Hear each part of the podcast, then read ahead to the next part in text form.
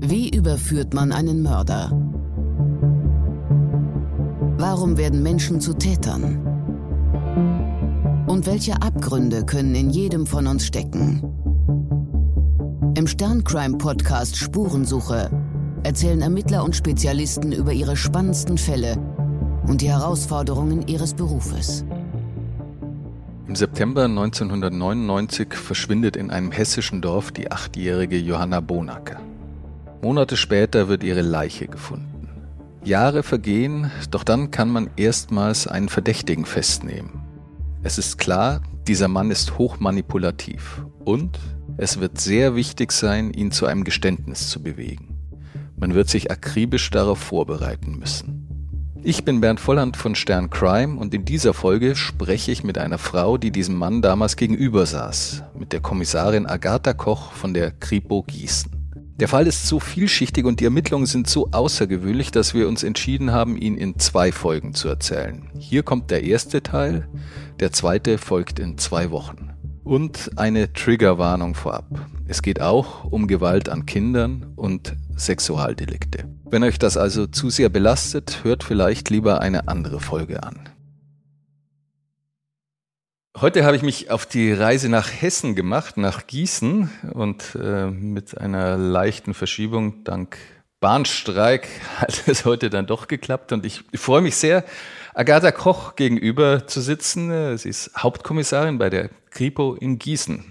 Hallo Frau Koch. Hallo Herr Volland. Wir sitzen hier in einem eigenen Gebäude der Polizeiinspektion im K33, habe ich jetzt gelernt, der Abteilung für Jugendkriminalität. Das heißt, Sie sind, glaube ich, jetzt unlängst hier hingewechselt? Ja, ganz frisch. Seit September 2023 ähm, bin ich hier die kommissarische Leiterin von dem Jugendkommissariat. Und äh, was hat Sie von den Tötungsdelikten weggebracht? Ach, zum einen, man muss ja auch ein bisschen was anderes machen und nicht immer das Gleiche. Und ähm, also es hat mir sehr viel Spaß gemacht, die Mordkommission. Äh, aber es ergeben sich neue Möglichkeiten, auch im Hinblick auf Beförderung und Verantwortung zu übernehmen. Und so bin ich dann äh, 2018 gewechselt in Eigentumsbereich zum K21 in Gießen mhm. als Vertreterische, also als Vertreterin in der Kommissariatsleitung.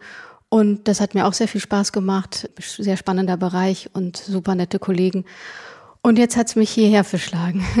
Jetzt habe ich die Möglichkeit bekommen, ähm, hier die kommissarische Leitung zu übernehmen. Der Fall, über den wir heute sprechen, ähm, trug sich allerdings in Ihrer Zeit als Ermittlerin zu.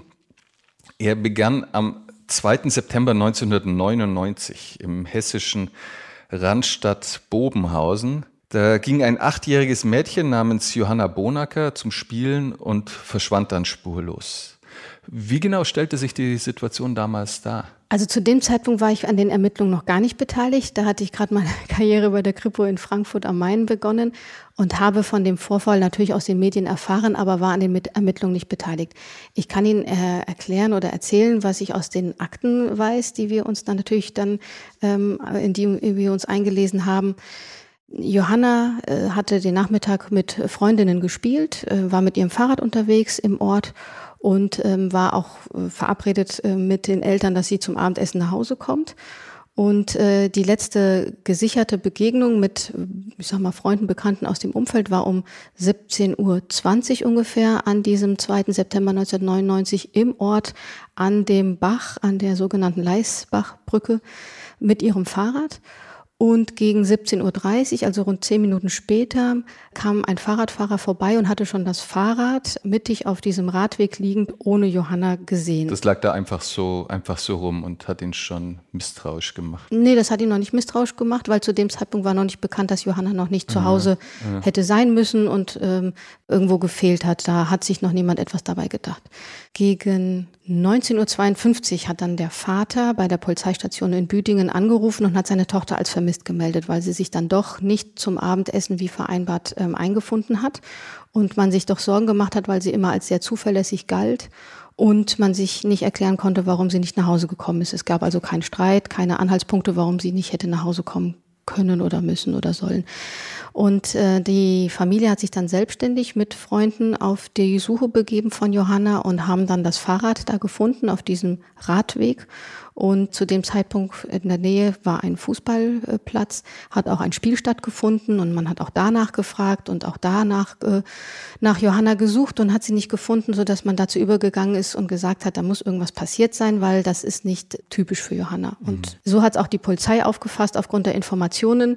Keine Anhaltspunkte, dass es Streit gegeben hat, irgendwie schlechte Noten oder irgendwas in der Schule war, äh, irgendwas vorgefallen sein könnte, was erklären könnte, warum sie nicht sonst wie immer verabredet pünktlich zum Abendessen kommt, hat man die Maßnahmen sofort hochgefahren, hat mit, ähm, mit Polizei, hohem Polizeiaufgebot angefangen zu suchen, mit freiwilliger Feuerwehr. Die Dorfbewohner haben mitgesucht, die Fußball da gespielt haben, die Spieler, die Fußballer haben mitgesucht und ähm, bis spät in die Nacht, aber man hat Johanna nicht gefunden. Also eigentlich sehr früh reagiert die Eltern und, und auch die Polizei. Das ist ja immer auch so eine Abwägungssache, wie ich gelernt habe bei vermissten Fällen. Wann legt man in welcher Form wie stark los, aber eigentlich schon sehr früh dann eine sehr intensive Suche gestartet. Genau. Wie muss, wie muss man sich diesen Ort eigentlich vorstellen? Ich bin nicht ortskundig, aber natürlich haben wir uns den ähm, bei der Tatrekonstruktion angeschaut. Das ist ein ganz kleines Dorf. Also da kennt eigentlich jeder jeden.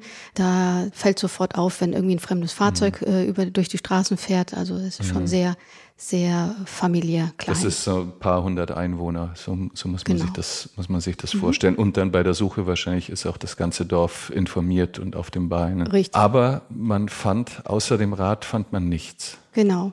Und am nächsten Tag hat man natürlich die Suche fortgeführt und das ganze Dorf einbezogen und man hatte alle Bewohner befragt, so dass man recht gut nachvollziehen konnte, wer zu welchem Zeitpunkt wo war und wann die Johanna zuletzt gesehen wurde. Mhm. Also direkt an dem Abend, als die Suchaktion äh, nach Johanna begonnen hat, hat sich ein Zeuge gemeldet, der ein ähm, Fahrzeug aufgefallen ist, ein VW Jetta der ähm, tiefer gelegt war mit getönten Scheiben, mit Alufelgen und ähm, mit ähm, HG-Kennzeichen, der ganz langsam vor ihm gefahren ist. Und ähm, deswegen konnte er sich daran erinnern, weil er sich geärgert hatte, weil man viel schneller hätte fahren können an dieser Stelle. Und an einer geeigneten Stelle hat er dann diesen, diesen VW Jetta-Fahrer überholt, hat dann rechts rein, also rechts geguckt, was das für ein Fahrer ist und konnte ihn dann beschreiben mit Brillenträger, ähm, lange Haare, dunkle Haare, mit zum Pferdeschwanz gebunden und circa 25 bis 30 Jahre alt ist dann weitergefahren, ähm, hat dann noch so private Erledigung gemacht, wollte auch zu dem Fußballspiel und aber vorher noch zu jemand anderen. Und ist dann wieder diesem Fahrzeug äh, begegnet mhm. und hat dieses Fahrzeug gesehen, genau auf diesem Radweg, wo später das Fahrrad von der Johanna gefunden worden ist. Und da hatte er sich an das Fahrzeug erinnert, weil das ähm, ihm ja auch vorher schon aufgefallen ist, weil es ihn ja mhm. in Anführungsstrichen gestört so, hat. So dieser, dieser Schleicher, der, dieser Schnarcher. Der genau, und da hat er sich gedacht, da ist er ja schon wieder. Um. Und eigentlich ist das ein Radweg, also da sollte eigentlich kein Fahrzeug fahren und deswegen hat er das, ist ihm das nur aufgefallen, dabei hat ihm auch nicht weiter Bedeutung geschenkt. Mhm. Und als dann natürlich nach der Johanna gesucht wurde und das Fahrrad von der Johanna auf diesem Radweg da gelegen hat, wo er da lang gefahren ist, dieser VW Jetta, hat er das natürlich das sofort der Polizei mitgeteilt und deswegen war diese Beobachtung eigentlich von Anfang eine sehr wichtige Spur. Sie sagten schon, Sie selbst waren damals noch in, in Frankfurt. Haben Sie was von dem Fall damals mitbekommen? Also man hat von dem Fall natürlich mitbekommen, weil er sehr äh, medienwirksam war. Und ich kann mich erinnern, im alten Polizeipräsidium in Frankfurt hing natürlich diese alt, äh, also diese bekannten Plakate, wo Johanna abgebildet ist und wo man noch Johanna gesucht hat, weil auch Tage später, auch nach intensiver Suche und Zeugenbefragung, Dorfbewohnerbefragung, alles Mögliche, blieb Johanna verschwunden. Das heißt, man hat, ist dann dazu übergegangen in diese Öffentlichkeitsfahndung mit Plakaten, Aufrufen und so weiter und hat Johanna gesucht. Wenn, wenn, wenn da so ein Fall jetzt in der, also im, im selben Bundesland passiert, verfolgen Sie den wie ein normaler Medienkonsument oder hat man da schon so ein kriminalistisches Rattern, mit, äh, wenn man so von so einem Fall hört? Also so ein, so ein, so ein Gewaltverbrechen oder ein mhm. Verschwinden von einem Kind, das berührt ja einen immer und beschäftigt ja. einen immer und man, man ist da immer interessiert, wenn man was hört. Aber also ich habe das jetzt nicht so intensiv verfolgt, äh, dass ich jedes Mal, wenn irgendwas darüber berichtet wurde, das mhm. intensiv gelesen habe, weil ähm, ich auch örtlich, wie gesagt, ganz woanders war mhm. und mit dem Fall nicht betraut war und wir einfach andere viele Fälle hatten. Ja. Deswegen war ich da nicht so intensiv mit betraut. Und äh, was waren die ersten Ermittlungsansätze? Wurde auch erstmal im Umfeld der Familie ermittelt, was ja also sehr eher schmerzlich für die Angehörigen ist, aber ja, glaube ich, auch immer Standard ist? Da wird erstmal auch die Wohnung durchsucht, ob die äh, Johanna nicht doch vielleicht sich irgendwo da versteckt hat. Das wurde natürlich auch überprüft oder ob ihr vielleicht irgendwas zugestoßen ist. Also sowohl das familiäre Umfeld als auch alles drumherum, Freunde, Bekannte, äh, wurde äh, überprüft. Und ähm, aber insbesondere hat man sich auch dann auf diese, diese VW-Jetta-Spur konzentriert, weil die ja unmittelbar im Zusammenhang stand mit der Wahrnehmung letzte gesicherte Begegnung mit der Johanna um 17.20 Uhr und dann dieses ähm, zurückgelassene Fahrrad um 17.30 Uhr. Also dass man gesagt und hat. Und alles lag auch so auf dem Weg potenziell nach Hause und, und genau. so, das passte schon sehr, sehr und die, zusammen. Und die Wahrnehmung von dem Jetta-Fahrer, äh, also von diesem von dem Zeugen, von dem Zeugen der diesen Jetta-Fahrer gesehen hat, das äh, konnte man auch rekonstruieren, weil er noch ein Telefonat geführt hat und aufgrund der Verbindungsdaten konnte man sagen, da war das Telefonat aha, minus aha. Fahrzeit, also war äh, die Wahrnehmung genau in diesem Zeitraum zwischen 17.20 Uhr und 17.30 Uhr grob. Ich, ich, ich, hatte gelesen, dass der auch, glaube ich, was war der, Kfz-Mechaniker oder so und, und, daher auch ein ganz gutes Auge für, genau, der, für der Fahrzeugtypen. Hat, ja, genau, der hat das Fahrzeug natürlich mit ganz anderen Augen gesehen als vielleicht jeder normale Bürger, der ja. vielleicht sich nicht so gut auskennt und deswegen hat er auch diese baulichen Veränderungen festgestellt und, mhm. und sich so gut eingeprägt. Monster-Spoiler hinten dran oder tiefer gelegt oder ja, so, die, so. Genau, der Zeuge hat es beschrieben, äh, dass es tiefer gelegt war, breite Reifen hatte, Alufelgen und getönte Scheiben. Das mhm. ist ihm besonders aufgefallen. So ein bisschen so ein, so ein, so ein Protzer-VW. Genau, ja. ja. Und wie gingen Ihre Kollegen dann mit, die, mit dieser Information um? Die haben sich beim Kraftverbundesamt ähm, alle für den Hochtaunuskreis zugelassenen PKWs, also diese VW Jettas, ähm, äh, erhoben und ähm, aufgrund der Far Farbinterpretation, die der Zeuge ja zunächst als blau und braun und dann, also unsicher war in der Farbe, haben sie erstmal die Farbe rausgelassen, aber alle die für den Hochtaunuskreis zugelassenen Fahrzeuge, die, die in, zu diesem Zeitpunkt zugelassen waren, haben erheben lassen. Das heißt, es sind 590 Fahrzeuge gemeldet gewesen und die musste man jetzt einzeln überprüfen. Und da musste man ungefähr sich vorstellen, 590 Fahrzeuge, mhm da kann man natürlich auch welche ausschließen, die weiß waren oder sonst irgendwas, aber grundsätzlich alles, was grün, blau, schwarz ist oder sowas, fällt ja darunter, weil die mhm. Farbkombination ein bisschen kompliziert war. So dass ähm, ungefähr in einem Zeitraum von circa sechs Wochen alle diese Halteadressen angefahren werden mussten, sich das Fahrzeug angeschaut wurde und die Personen natürlich auch überprüft mhm. wurden. Und dabei wurde das Fahrzeug sich angeschaut im Hinblick auf Farbe, äh, Modifikationen, wer ist der tatsächliche Nutzer und natürlich auch den Fahrer zu beschreiben, also jeder, der das Fahrzeug mhm. nutzt, und gucken, sind bauliche Veränderungen vorhanden. Und letztendlich konnte man das alles filtern. 40 Fahrzeuge konnte man nicht nachvollziehen, weil der Verkaufsweg nicht irgendwie äh, mhm. nachvollziehbar war. Aber letztendlich konnte man das alles filtern auf fünf Fahrzeuge, die diese Beschreibung, die der Zeuge da gesehen mhm. hatte, nur noch auf die, auf die die zutrafen. Und von diesen fünf Fahrzeugen gab es dann nur noch einen Halter, auf den die Beschreibung passte, mit langen Haaren, mit Brillenträger und einer, der ähm, schon Vorstrafen hatte mit Sexualstraftaten. Wie geht man denn davor? Schlägt man dabei all diesen, gut 590, man filtert die Weißen raus und so, da bleiben aber auch immer noch ein paar hundert blaue, grüne, braune übrig. Schlägt man da unangekündigt auf davor und, und, und hofft, dass jemand endlich mal aufmacht? Oder wie muss ich mir da die Vorgehensweise vorstellen? Also hierbei äh, ist aus Aktenlage. Ja, ich weiß es auch, auch, auch, sehr, auch sehr zu schätzen und, und wenn, wenn man es im Hintergrund blättern hört, dann äh, ist das Frau Koch, die ja. die, äh, die Akten nochmal durchblättert, um uns auch ja keinen Quatsch zu erzählen. Ja, ja, aber ich kann Ihnen äh, nur sagen, dass dann die Bereitschaftspolizei zur Unterstützung bei sowas herangezogen wird, weil natürlich nicht so viele äh, mhm. Äh, Kollegen im Fachkommissariat oder in der Soko vorhanden sind, dann mhm. wird, kommt da Unterstützung von der Bereitschaftspolizei. Das heißt, die werden dann eingewiesen. Mhm. Äh, wir haben hier pro Tag haben die, ich weiß nicht wie viele Fahrzeuge dann an die Teams herausgegeben und die sind dann äh, natürlich nicht von ähm, äh, von X nach Y, sondern nach räumlichen Bezügen, mhm. dann die Halteadressen hat tatsächlich abgefahren, auf gut Glück, dass man die antrifft, sie mit den Personen spricht und dann entsprechend eine Einschätzung mhm. abgibt, äh, passt oder passt nicht mhm. und auch bestenfalls noch nach dem Alibi fragt. Ne? Genau, und da sind, da haben Sie diese genannten Parameter dann nach denen abgefragt. Und, und ein Mann schien besonders passend.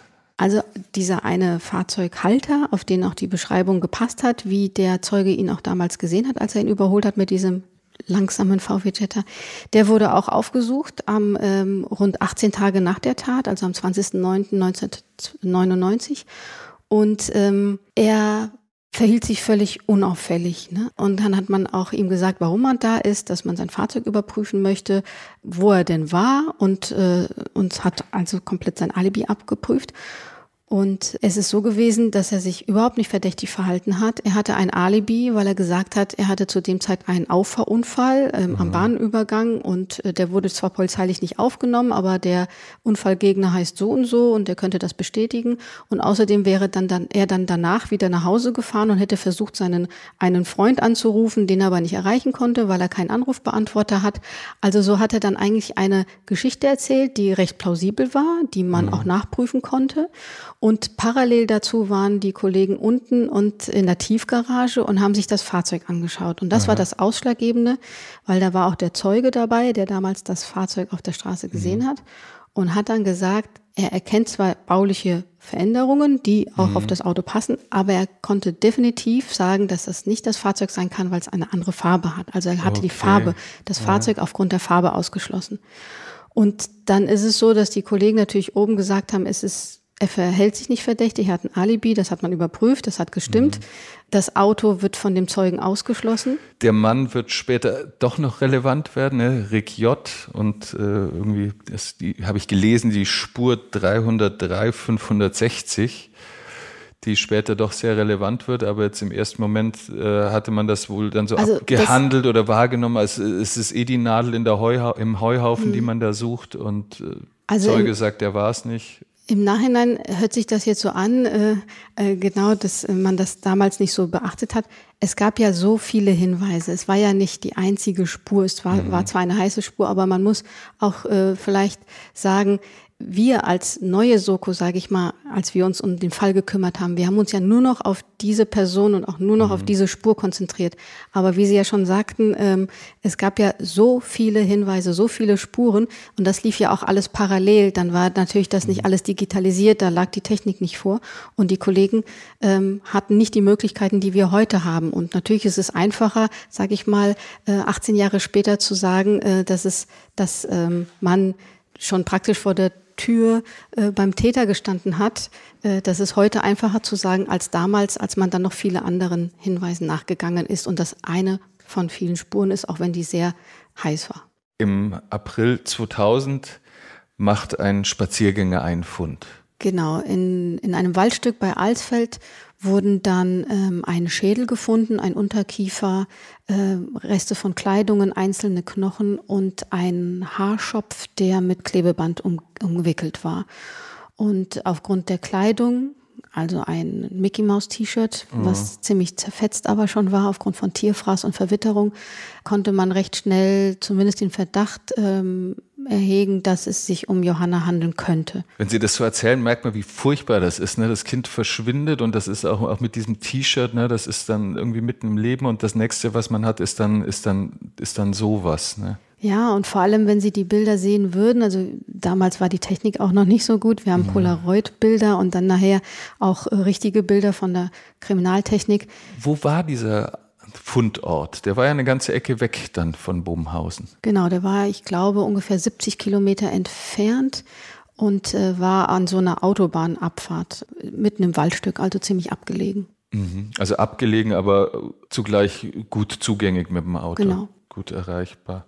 Hatten Ihre Kollegen irgendwelche Spuren, die auf den Täter hinweisen? Also Sie mhm. sprachen schon von dem Klebeband. Also da muss ich auch dazu sagen, ich glaube, der, der Hörer von heute, mhm. Podcast gab es ja damals auch nicht, der hat da vielleicht jetzt auch ein bisschen naive Vorstellungen, weil heute denkt man an CSI, was weiß ich, was alles, was heute mhm. möglich ist. Damals war das mit der DNA ganz neu alles. Also mhm. ich überspitze jetzt mal, da brauchte man fast einen halben Liter Blut, um DNA nachweisen zu können. So ungefähr kann man sich das ja. vorstellen. Heute, da braucht man nur eine Hautschuppe und so weiter.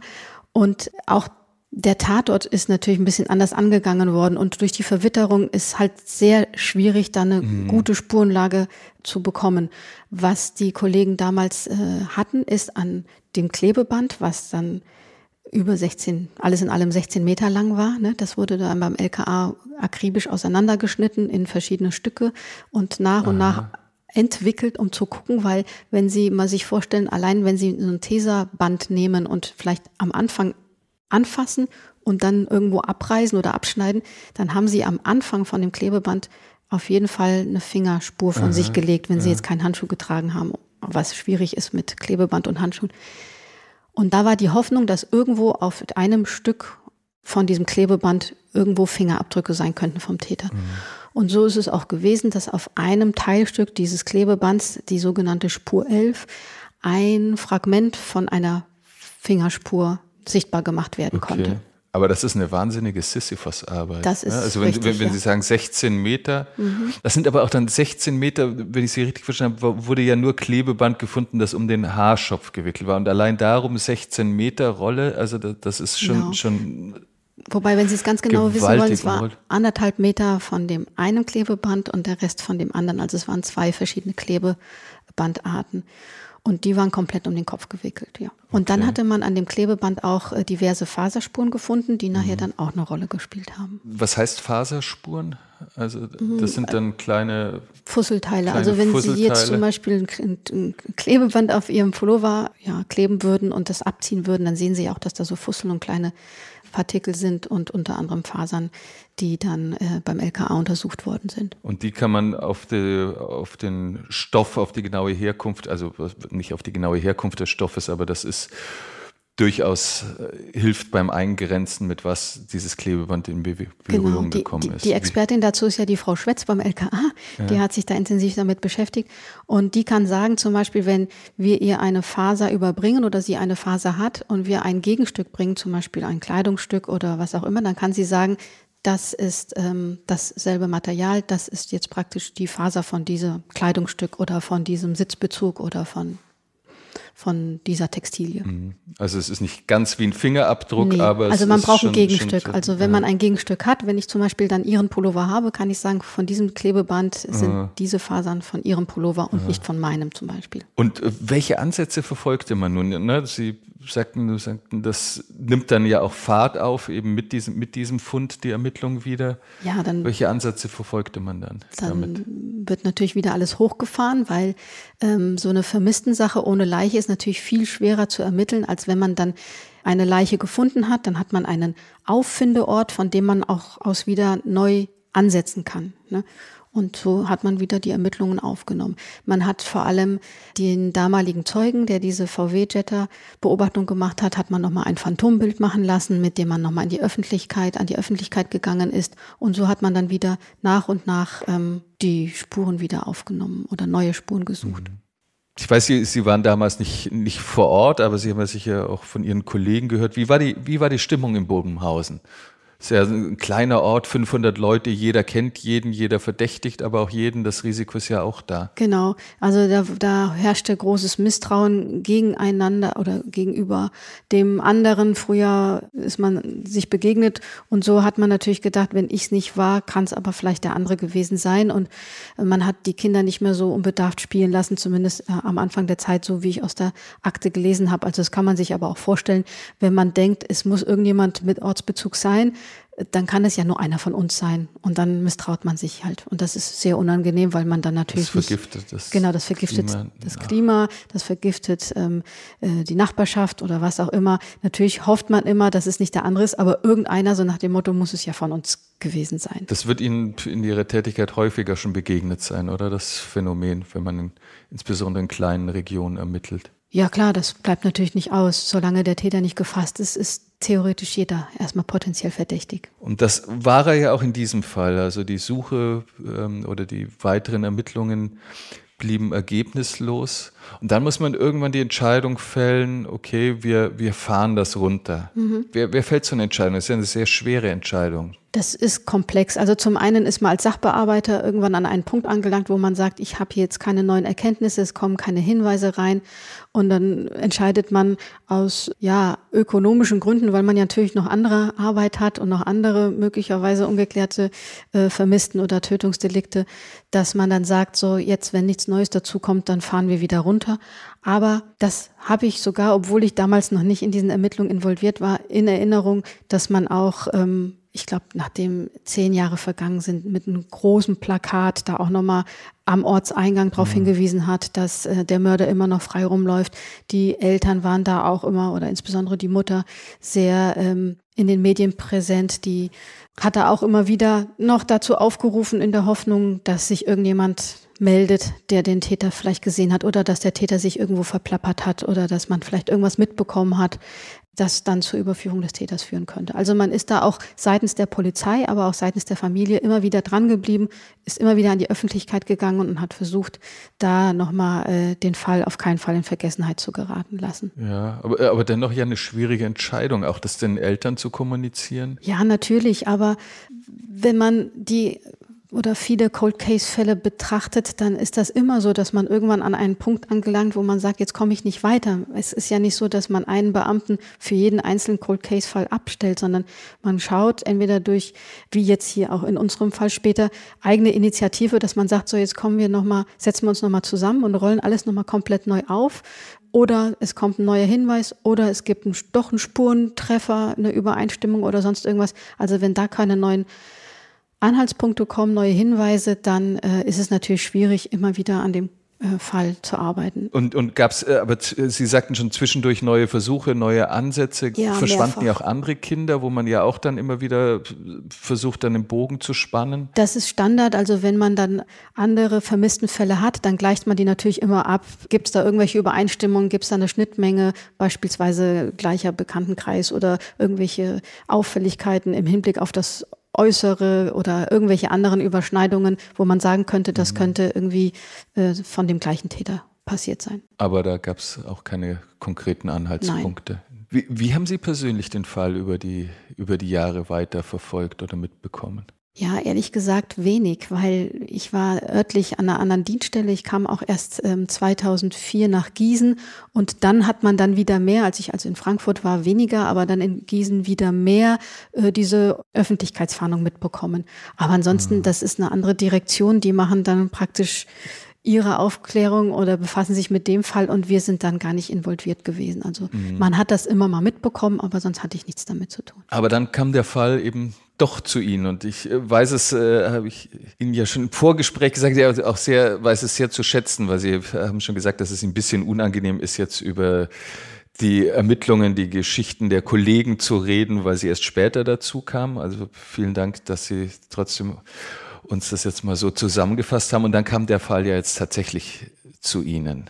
Wie, wie kam es dazu? Ja, also im Frühjahr 2017 haben drei junge Kollegen von der Polizeidirektion Wetterau in Friedberg, der Christian Teschner, der Rainer Michel und der Salvatore Morante, die haben sich den ganzen Fall nochmal vorgeknüpft. Und zwar hatten die vorher auch gar nichts mit den Ermittlungen zu tun, die waren also völlig unbedarft. Aber es war die zuständige damals auch. Äh, genau, das war die zuständige Anfang, Dienststelle. Von Anfang an ermittelnde Dienststelle genau. oder zuständige Dienststelle. Und die waren jetzt dann praktisch dort, aber hatten mit dem Fall vorher nichts zu tun gehabt. Und die haben sich den Fall genommen, hatten diese 168 Leitsordner sich vorgeknüpft. Und auch das ist ganz spannend mal zu ähm, erfahren, weil die uns das dann erzählt haben. Da, das ist ja nicht, sind alles keine ordentlichen Kopien oder so, sondern das sind teilweise alte Faxe, die verblichen sind, äh, die man kaum noch lesen kann oder getackerte mhm. Zettel oder handschriftliche Notizen und so weiter. Also so wie man halt in den 90er Jahren äh, gearbeitet hat und ähm, wo es halt noch nicht alles computerbasiert war oder sonst mhm. irgendwas. Also die mussten ganz viel entklammern, enttackern, sortieren. Dann haben sie die ganze Akte digitalisiert, alles eingescannt und dabei ist ihnen immer wieder eine bestimmte Person ins Auge gefallen. Aber das war, eine, noch mal darauf zurückzukommen, das war so, so eine richtige Eigeninitiative. Drei, genau, die Dienststelle drei, hat drei gesagt, Kollegen, die gesagt haben, wir haben bei uns jetzt so lange diesen Fall ja. und äh, verflixt nochmal, wir ziehen uns das, äh, wir ziehen uns die Akten nochmal raus und schauen uns das nochmal an. Genau, also der Leiter der Kriminalpolizei in ähm, Friedberg, der hat da gesagt, hier, wir haben doch diesen Cold Case Fall, lass uns den nochmal aufrollen, also in meiner Erinnerung. Und dann haben diese drei Kollegen sich darum gekümmert. Und äh, die haben alles aufgearbeitet, alles digitalisiert. Und wie gesagt, beim Digitalisieren ist ihnen immer wieder dieser Name und diese Person, dieser Rick J. ins Auge gefallen. Und parallel dazu gab es ein Ermittlungsverfahren, das hat sich praktisch paar Monate vorher ereignet, ein sogenannter Maisfeldfall. Da ging es darum, dass ähm, ein junges Mädchen im Alter von 14 mit einem erwachsenen Mann in, im Maisfeld ähm, auch im Bereich Zuständigkeitsbereich von der Polizeistation Büdingen, also auch im Großbereich von äh, Wetterau, dort ähm, von Zeugen gesehen wurde im Maisfeld. Beide nackt, sie gefesselt, auch um mhm. den Kopf herum äh, und auch an den Händen und an den Füßen, nackt mit abgebundenen Brüsten, also äh, schon in Richtung Sexualdelikt. Mhm. Nase war frei, aber ansonsten alles zugeklebt. Und äh, die haben die Polizei gerufen, weil sie dachten, das Mädchen wird hier irgendwie sexuell missbraucht. Aber beide haben dann gegenüber der Polizei und auch den Zeugen gesagt, nee, das ist hier einvernehmlich, wir sind Pärchen und machen hier unsere Sexspiele. Wie alt war das Mädchen? 14. 14. Aber die war, ähm, die war Sonderschülerin, die war geistig nicht so entwickelt wie eine 14-Jährige, sondern ein späteres Gutachten hat äh, bezeugt, dass sie auf dem Stand eines neunjährigen Mädchen war. Und dann war es so, dass dann der Name Rick J dann auftauchte. Also dieser, Ma dieser nackte Mann, der, der dieser nackte, Mann, Mann, mit dem Mädchen, was da gefesselt war. Wie alt war der zu dem Zeitpunkt ungefähr? Äh, das war 2016 und da war er 40 Jahre alt. Okay, also als 40-Jähriger genau. mit einer 14-Jährigen, äh, die auf dem Stand einer 9-Jährigen ist, im Maisfeld mhm. Äh, gefesselt, sagten Sie, mit Klebeband? Genau, und das okay. ist den Zeugen natürlich auch ein bisschen komisch vorgekommen, auch dieser Altersunterschied und deswegen haben sie die Polizei benachrichtigt. Ähm, er wurde dann auch angezeigt äh, von Amts wegen, weil natürlich das ein sexueller Missbrauch ist oder ein Verdacht eines sexuellen Missbrauchs sein könnte, weil man ja auch festgestellt hat, dass das Mädchen natürlich nicht altersentsprechend, also körperlich schon, aber nicht geistig entwickelt war. Und so ist dieses Ermittlungsverfahren auch bei der Polizeidirektion der Wetterau bearbeitet worden. Und parallel dazu ist ja diese Arbeitsgruppe Johanna ins Leben gerufen worden.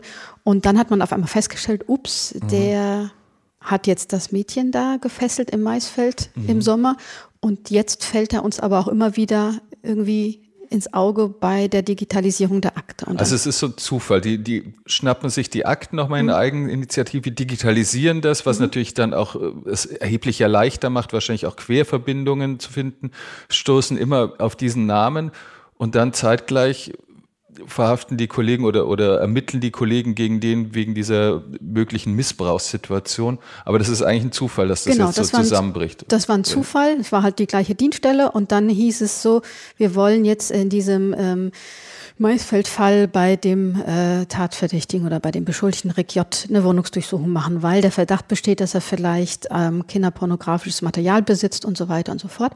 Und dann hat man. Das hätten die sowieso gemacht. Das hätten die sowieso gemacht. Ja. Und das äh, hat dann die, ähm, die AG Johanna mitbekommen und die haben dann praktisch, ähm, sind natürlich hellhörig geworden. Und bei dieser Durchsuchung, als die dann abgeschlossen war, hat man das Beweismaterial, was man gefunden hat, natürlich auch im Hinblick darauf gesichtet, könnte irgendwas mit Johanna mhm. zu tun haben. Auf eine Art eine, eine, glückliche Gelegenheit von den Kollegen, weil sie relativ genau. unauffällig Richtig. in Bezug auf Johanna ermitteln können. Dann. Richtig, und dann hatte man auch gleich einen Einblick in seine Wohnung und wie lebt er da und hatte seine Computer sicherstellen können und so weiter. Das war natürlich ein, sagen wir mal, glücklicher Zufall. Was fand man dort? Als die Kollegen dann in dem Maisfeldfall die Wohnung des Rick J. durchsucht haben, haben sie auch eine Kiste gefunden. Das muss man sich so vorstellen, eine Kunststoffkiste, äh, die man, äh, die er wohl gepackt haben muss, als er sein Fahrzeug wahrscheinlich verkauft hat. Also was, mhm. also Abschleppseil, irgendwelche, was weiß ich, Autozubehör plus Klebeband. Und dass man diese Kiste gesehen hat, also zum einen ist ja dieses 14-jährige Mädchen ja auch gefesselt gewesen, mhm.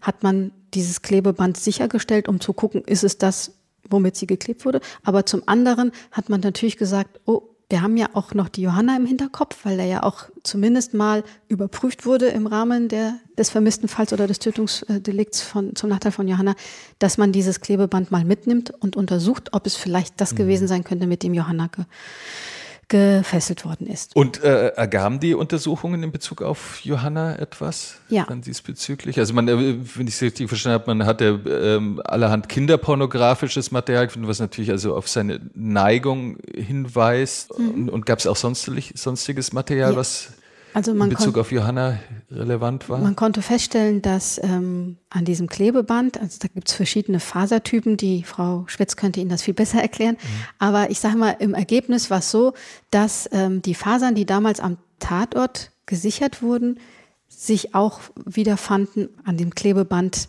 in der Kiste von dem Rick J. Also es ist ein mhm. bisschen kompliziert. Er hatte dann in dieser Kiste auch Schonbezüge, mhm. also praktisch sein Auto verkauft, die Schonbezüge runtergemacht und in diese Kiste dazugesteckt. Und es war tatsächlich so, dass von diesen Schonbezügen dann Fasern waren auf dem Klebeband und das waren auch die Fasern, die sich am Klebeband am Tatort befunden haben. Und wie gingen die Kollegen dann vor? Die haben die Wohnung durchsucht, haben den ähm, Beschuldigten, den Rick J., zur Dienststelle sistiert, mitgenommen und ihn ähm, rechtliches Gehör gewährt als Beschuldigter. Er hat sich auch eingelassen und dann haben sie ihn auch natürlich nochmal neu erkennungsdienstlich behandelt, weil wir das war 2017 schon, dazu übergegangen sind, die erkennungsdienstliche Behandlung, zumindest was die Fingerabdrücke anbelangt, digital zu machen. Das heißt, mhm. die wurden gescannt neuerdings und nicht wie früher, damals, als er erkennungsdienstlich behandelt wurde wegen den anderen Straftaten, mit dieser sogenannten, ich sage es mal, schwarzen Farbe. Mhm. Und dann, da, dadurch ist die Qualität natürlich bei einem gescannten Fingerabdruck viel, viel besser, weil man jede einzelne Papillarlinie genau erkennen kann, während man in den früheren Verfahren wenn man zu viel oder zu wenig Farbe genommen hat, entweder, ich sage mal, wie so zwei zusammenklebende Papillarlinien hatte, die dann nicht mehr einzeln erkennbar waren, zumindest am Randbereich, weil das immer dann so ein bisschen die Farbe gequetscht hat, als wenn das jetzt gescannt war. Und das war dann auch ähm, sehr, sehr wichtig und hilfreich für uns, weil auch so ein gescannter, abgerollter Finger mit einer viel höheren Qualität mit der neuen Spur, also mit der alten Spur, sage ich jetzt mal, neu mit verglichen, mit diesem Teilabdruck äh, ganz neu verglichen werden konnte. Also der Verdacht gegen ihn, obwohl er es nicht weiß, also er hatte damals mal mhm. Besuch mhm. gehabt und seitdem nichts mehr gehört, aber der Verdacht gegen ihn hat sich jetzt sehr erhärtet. Und damit kam dann endgültig sie ins Spiel, weil jetzt die Maschine richtig wieder Fahrt aufgenommen genau. hat. Genau, also als die Kollegen dann ähm, festgestellt haben, wie gesagt, dass äh, Rick J. Ein, ein potenzieller tatverdächtiger Täter sein könnte in, im Tötungsdelikt von Johanna, haben die alles zusammengetragen, was sie an Indizien bisher gesammelt haben. Da war die Spur natürlich noch nicht abgeglichen. Das haben wir erst später gemacht. Aber zumindest die Indizienlage hat sich so erhärtet, dass sie gesagt haben, da lohnt es sich mal einzusteigen. Jetzt haben wir auch noch den Maisfeldfall. Jetzt ist er wieder auffällig geworden im äh, Bereich ähm, sexueller Übergriff zum Nachteil von Jugendlichen oder Kindern dass es sich da lohnt, äh, stärker einzusteigen. Und das haben sie dann unserem Dienststellenleiter äh, vorgetragen. Und der hat natürlich oberste Priorität gesehen und hat gesagt, also die Sache ist für Friedberg zu groß. Ähm, die Personalstärke wäre in einer Kriminaldirektion, das ist dann in Gießen, ähm, besser aufgehoben. Und wir steigen direkt hoch ein und fahren alle äh, Maßnahmen, die wir auffahren können, weil wir haben in Anführungsstrichen nur diesen einen Versuch. Und dann ist diese 30-köpfige Soko gebildet worden. Ähm, und dann kam ich tatsächlich ins Spiel, weil ich dann in der Mordkommission war und mein Kommissariatsleiter, der Frank Kessler, damals die Ermittlungen übernommen hat, die Leitung der Ermittlung von ja. dieser Soko. Also der Soko-Leiter war der Herr Fritsch, aber die äh, Leitungen der Ermittlungen hat er übernommen. Ja. Und sein Vertreter war dann auch der Christian Teschner, der diese Sache mit den anderen zwei Kollegen ins Rollen gebracht hat. Und mich hat dann der Frank Kessler gefragt, ob ich mir ähm, vorstellen könnte, mich mit der Person Rick J. Ähm, dahingehend zu beschäftigen, dass ich ihn in Anführungsstrichen so studiere, dass ich ihn auch vielleicht vernehmen könnte, weil zu dem Zeitpunkt war es so, dass wir die Fasern noch nicht abgeglichen und untersucht haben und auch noch nicht die Fingerspuren. Das heißt, wir hatten zu dem Zeitpunkt nur reine Indizien und mhm. waren auf ein Geständnis angewiesen. Also es schien, schien darauf rauszulaufen. Das war aber von Anfang an, war dann schon der Zuschnitt auf Sie, das ist Ihre Aufgabe, das ist Ihr Fokus. Also anfangs schon, das ähm, hatten wir uns so gedacht. Und dann haben wir natürlich den Zentralpsychologischen Dienst mit einbezogen. Ja, da, da, da kommen wir gleich, gleich später dazu, aber das ist äh, schon relativ früh dann die Entscheidung gefällt worden, dass Sie die Vernehmung übernehmen. Aber Sie, erstmal wird ja der ganze Fall dann auch nochmal neu aufgerollt. Genau, ne? also aber, aber wir haben uns dann direkt bei der Soko so dahingehend sortiert, dass wir gesagt haben, die einen kümmern sich beispielsweise jetzt mhm. äh, um den Beschuldigten, das heißt, wir klären ihn auf und so weiter. Die einen machen Observationsmaßnahmen, die anderen machen Telefonüberwachung, die Dritten kümmern sich um die Auswertung der, der Datenträger, die da sichergestellt wurden. Also da hatte jeder so seinen Part und wir hatten auch einen Part, der sich um die ganze Akte nochmal kümmert, weil das, was die Kollegen gemacht haben im ersten Schritt, die ganze alten Akten Hinweise aufzuarbeiten. Das haben die natürlich auf die Schnelle gemacht. Und jetzt musste man mhm. nochmal ganz tief einsteigen. Sie können sich vorstellen, 168 Leitsortern, das füllt eine mhm. ganze Zimmerwand. Und da musste jeder einzelne Hinweis nochmal überprüft werden, weil das, das muss man auch mal. Man muss da nochmal weiße Wand machen und nicht so nach dem Motto, diese Spur ist schon abgearbeitet, da braucht man nicht nochmal einzusteigen, sondern wir müssen die tatsächlich nochmal anpacken. Und so war es ja auch bei dem Rick J. Das war ja eigentlich schon eine abgelegte Spur. Und jetzt hat man gesagt, wir rollen die nochmal neu auf und, und müssen die nochmal neu betrachten. Und äh, da haben, hat sich dann ein ganz anderer Unterabschnitt mit gekümmert, also andere Kollegen. Die haben die ja. ganze ähm, ja, Aufarbeitung der Akte gemacht. Und so hatte jeder so seinen Part in der Soko. Aber nochmal zurück zu der Vernehmung. Wir waren dann uns nicht ganz so sicher, ob es vielleicht sinnvoll ist, dass eine Frau die Vernehmung macht, wenn wir auf ein Geständnis angewiesen sind, weil wir aufgrund seines sexualisierten Verhaltens, was wir dann so nach und nach bei der Erarbeitung zur Person oder zur Persönlichkeit des Täters ähm, draufgekommen sind, uns nicht sicher waren, ob er überhaupt eine Frau akzeptieren wird oder ob er sie nicht nur in Anführungsstrichen mhm. als Sexualobjekt sieht. Und deswegen waren wir da so ein bisschen am Zweifeln und haben da hin und her überlegt, wir können es noch machen und so weiter. Aber wir kamen dann zu dem Ergebnis, dass wir es riskieren und dass ich es einfach mache. Und äh, dann hatte ich mir gewünscht, dass ich das dann mit dem Frank Kessler mache, weil ich den schon seit 15 Jahren kenne und wir uns blind verstehen und es mir wichtig war, dass wir bei sowas dann, sage ich mal, uns blind vertrauen können und ohne viel Worte da einfach miteinander kommunizieren und diese Vernehmung durchführen würden. Mhm. Aber es war ja noch ein Weg hin bis zu dieser genau, Vernehmung. Also aber, aber ich erzähle das deswegen, weil wir uns im Vorfeld diese Überlegung machen mussten, damit wir die Schwerpunkte legen. Also wir haben, können das ja, ja. nicht auf ewig auflegen. Das heißt, wir mussten uns recht man, man ermittelt und dann jetzt äh, am nächsten Tag ist Festnahme genau. und dann kommt man auf die Idee, wer macht's denn? Und Richtig. dann der oder die, die am schnellsten den Finger hebt, das genau, weil derjenige, nicht so schlau weil derjenige, der ihn vernehmen sollte, sollte auch seine Person und seine ganze Vita und seine ganzen mhm. Umstände und seine ganzen äh, Straftaten, die er vorher begangen hat und also alles um ihn herum einfach nur super gut kennen, mhm. damit er ja besser mit ihm umgehen kann. Wie war es denn für Sie, da in diesen Fall nochmal richtig von außen tief einzutauchen? Also die, die ersten zwei, drei Wochen haben wir alle nur damit äh, verbracht, diese digitalisierten ähm, Akten zu lesen und zu studieren. Und zwar jeder mit einem ganz neutralen Blick. Und ich glaube, da legt jeder auch so ein bisschen anderen Filter drauf. Deswegen, also ich kenne alle Umstände von der Tat, aber für mich ist das, ich filter die dann weg, weil das ist dann für mich so gegeben. Ich brauche dann nur noch, was brauche ich für die Tat, um den Täter zu überführen? Ich brauche die Umstände, wann, wer, wo, was. Dann brauche ich, was äh, spricht für ihn, vielleicht auch was spricht gegen ihn. Und dann konzentriere ich mich und lese mit einem ganz anderen Fokus, wie zum Beispiel jemand, der dann noch weitere Hinweise in der Akte sucht oder noch andere Tatverdächtige oder so. Also da hat jeder mhm. so, sag ich mal, mit seinem mhm. Filter die Akte für seinen Bereich nochmal so gelesen. Mhm. Und Sie waren richtig Personen. Genau, ich war hauptsächlich fokussiert, fokussiert. Auf, auf diesen Täter. Und häufig werden ja Cold Case werden ja eigentlich eher, also andersrum gesagt, das ist so ein magisches Wort, aber, aber so wie ich jetzt bislang gelernt habe, ist es eigentlich ja häufig eine relativ technische Sache. Ne? Man hat DNA-Material und man, man packt sich nochmal die alten Asservate und schaut, wo man was findet und nutzt die neuen technischen Möglichkeiten und stoßt so auf den Täter. Das ist, glaube ich, korrigieren Sie mich auch häufig der Fall bei Cold Cases, dass die so überführt werden. Ja, Genau. Und die Vorarbeit haben ja die drei Kollegen schon aus Friedberg geleistet, sodass, als wir die Soko gegründet haben, in, mhm. in dem Fall Johanna, schon äh, eine sehr gute Grundlage hatten. Also die haben die Akten schon digitalisiert, das, was man dann so in, im ersten Angriff macht, die Asservate nochmal durchschaut, wo könnte man vielleicht nochmal irgendwas untersuchen, was noch nicht untersucht worden ist, wo gibt's neue Technik, mit der man das untersuchen könnte und so weiter und so fort. Genau, und bei so einem, bei so einem Cold Case Fall muss man wirklich wie so eine weiße Wand nehmen, alle Hinweise, die auch schon vorhanden waren, nochmal neu überprüfen. Ist das wirklich ein abgeschlossener Hinweis oder kann man da nochmal was rausholen? Müsste man den nochmal überprüfen? Ist er wirklich ausermittelt oder gibt es da noch etwas, was noch offen sein könnte? Mhm. Die Kunst ist, glaube ich, unbefangen reinzugehen. Genau, die, die, ne? die, Kunst ist unbefangen, deswegen sagt man ja auch oder empfiehlt äh, da auch äh, Kollegen reinzunehmen, die mit dem Fall vorher nicht betraut waren. Das hat Vor- und Nachteile, mehr Vorteile.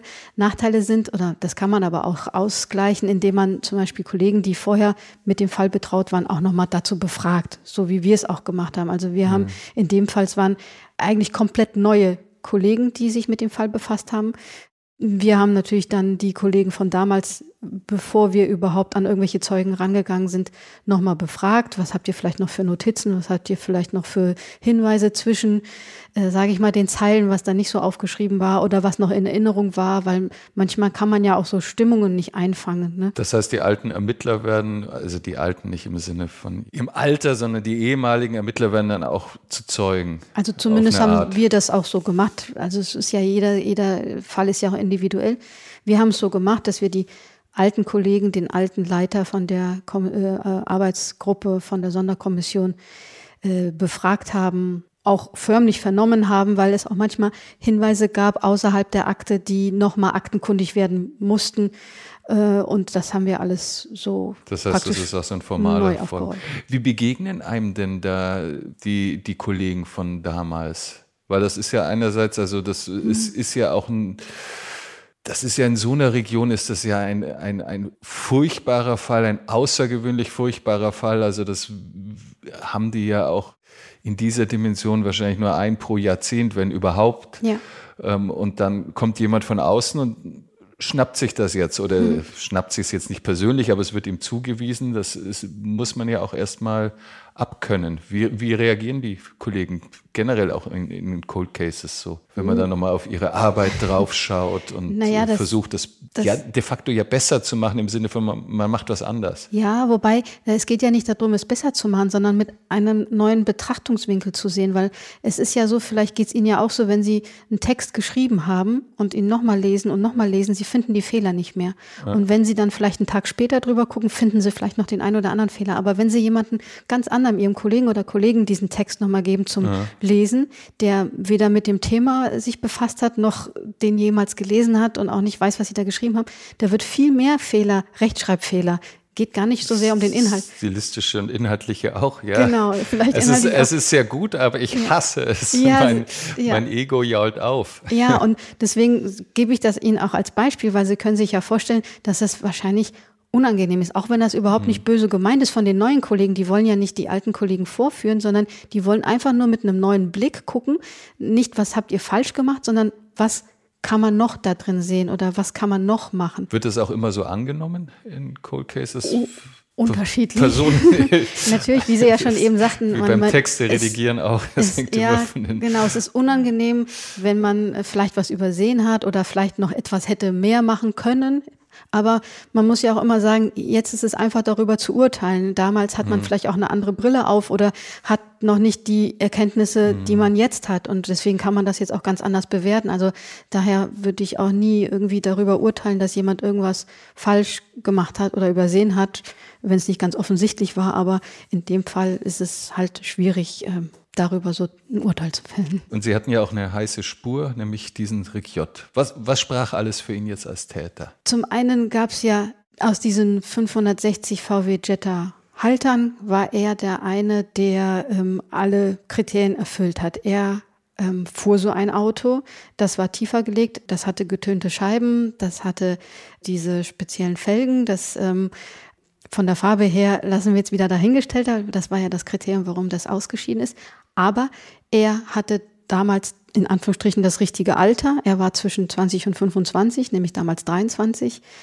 Und er hatte lange Haare, er hatte diese Brille und was noch erschwerend hinzukommt, er hatte ein, ähm, eine Vorbestrafung wegen eines Sexualdelikts. Und das war ja genau das Kriterium, was wir auch gesucht haben. Mhm. Und nun kam eben auch dieser Vorfall im Maisfeld dazu. Also es war schon einiges. Hätte das nicht schon gereicht für eine Festnahme? Wir haben ja noch mehr haben wollen, weil wir ja jetzt nicht nur auf ein Geständnis aus wollten. Also das ist immer. Die Indizien, die Sie jetzt hatten, das äh, ja, ist, ist so, der gesunde Menschenverstand würde einem sagen, er ist es, aber vor Gericht äh, genau, reicht Gott ja, sei Dank ja auch der gesunde Menschenverstand Stand nicht aus. Genau, es muss ja auch für den Staatsanwalt und später auch für den Richter so eindeutig sein, dass man einfach nicht mhm. nur sagt, naja gut, das war ja vorher auch so. Ne? Also mhm. und da haben sie ihn ja noch nicht irgendwie angeklagt oder, oder es ist nicht zur Anklage gekommen. Deswegen dieses bei solchen Cold Case Fällen, wenn man man muss wirklich ganz neu gucken. Wir hatten ja diese Fingerspur, diese Spur 11, diese Teilabdruck mhm. auf diesem ähm, Klebeband. Da gab es ja auch unterschiedliche Bewertungen. Also ist das jetzt eine Spur, die, die, zum Täter führen kann oder ist die von der Qualität nicht so gut? Dann müssen wir mhm. die auch gar nicht erst abgleichen. Aber die neue Technik hat es ermöglicht, dass ähm, diese Spur einfach acht Merkmale hatte, die zu, für einen Direktvergleich gut waren. Und das war damals noch nicht so, also mit der Technik, wie man das auffotografieren konnte und aufarbeiten mhm. konnte. Damals? Um damals 1999 und 2000, in den 2000 Jahren.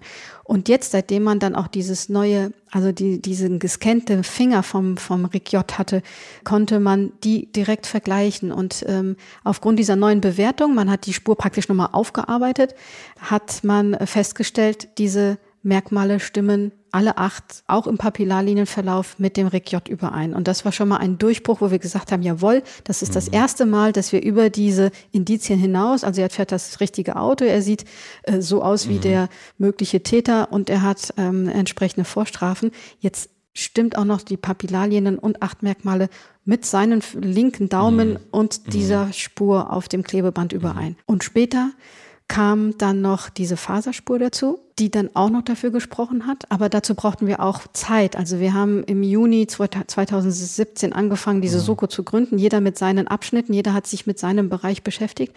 Und so wurden alle Spuren nochmal überprüft, äh, die da vorhanden waren. Alle Hinweise. In der verdeckten Phase haben wir nur die Kollegen vernommen und konnten noch nicht in die offene Phase gehen. Und so nach und nach kam halt immer mehr man, Puzzleteil man dazu. sammelt aus, aus, allen, genau. aus allen Richtungen. Wie, wie sind Sie vorgegangen? Sie haben ihn sehr lange observiert, habe ich, habe ich gelesen. Also nicht Sie persönlich, sondern genau, ihr, ihr das, Team. Äh, das waren die Kollegen. Und zwar wollten wir uns natürlich ein Bild von ihm machen, weil wir wussten, also der hatte dann auch lange nicht ähm, polizeilich in Erscheinung getreten. Also wir wussten nicht, was nutzt er für Mobilgeräte, äh, geht er vielleicht einer Arbeit nach. Also zumindest konnten wir so büromäßig nichts ähm, feststellen. Das heißt, wir wollten gucken, was ist so seine Tagesstruktur, was macht er so, mit wem trifft er sich, mit wem hat er zu tun. Und um das festzustellen und geht er vielleicht zum Beispiel an Örtlichkeiten, wo er vielleicht Kinder beobachtet oder sonst irgendwas. Also auch das wollten wir alles äh, wissen und deswegen wurde er auch so lange überwacht, um praktisch so uns ein Bewegungsbild von ihm also zu Also da war die ganze Zeit dann jemand vor der Tür oder wie muss ich, also ich weiß, Sie dürfen mir nicht allzu so viele taktische Sachen, genau. Details verraten, aber da war schon die ganze Zeit dann jemand, jemand dran. Ja, also er wurde nicht rund um die Uhr, aber fast observiert. Sie müssten auch Angst haben, dass er vielleicht wieder was macht. Genau, ne? also und das diese, war ja diese, dieser Vorgang im Maisfeld, der lag ja noch nicht so lange zurück. Und, richtig. Und das, und das war ja auch der Grund, warum man ja auch fast rund um die Uhr ihn observiert hat, weil man jetzt auch wusste, er war ja auch mal mit dem 14-jährigen Mädchen im Maisfeldfall. Also wollten wir, während wir noch praktisch genug Material gesammelt haben, um ihn gerichtsverwertbar äh, überführen zu können, haben wir gesagt, dann müssen wir aber zumindest ihn auch nicht nur, um ihn aufzuklären, sondern auch um zu verhindern, dass vielleicht was passiert, observieren. Und wie das genau weiterging, wie Sie noch tiefer eingestiegen sind und ähm, vor allem, wie es dem Soko-Team und Ihnen dann doch noch gelang, den Täter zu überführen, darüber sprechen wir in der nächsten Folge in zwei Wochen, denn der Fall ist so komplex und vielschichtig, dass wir uns entschieden haben, ihn in zwei Etappen zu erzählen. Aber Ihnen, Frau Koch, sage ich schon ganz herzlichen Dank, dass Sie uns jetzt durch die erste geführt haben und ähm, das erstmal auf Basis von Aktenmaterial, das Sie auch vor sich liegen haben. Ähm, ja, und dann im zweiten Teil kommen wir richtig in Ihre Bereiche. Sehr gerne, danke.